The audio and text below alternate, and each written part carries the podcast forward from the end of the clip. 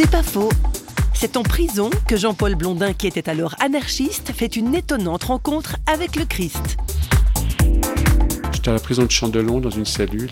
Il y avait un écrit euh, suspendu à un mur et j'avais les lettres qui, l'impression qu'ils me venaient compte et je me suis approché et je suis tombé sur cette parole. C'était marqué euh, Cette parole est certaine que le Christ Jésus est venu dans le monde pour sauver les perdus, dont moi je suis le premier, mais miséricorde m'a été faite.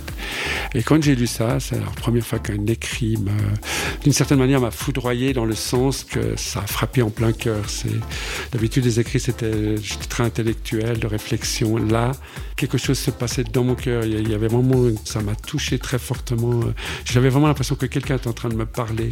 Quelqu'un me parlait et j'écoutais. Je crois que c'était peut-être la première fois de ma vie que, depuis très longtemps où j'écoutais. C'est pas faux, vous a été proposé par Parole.fm.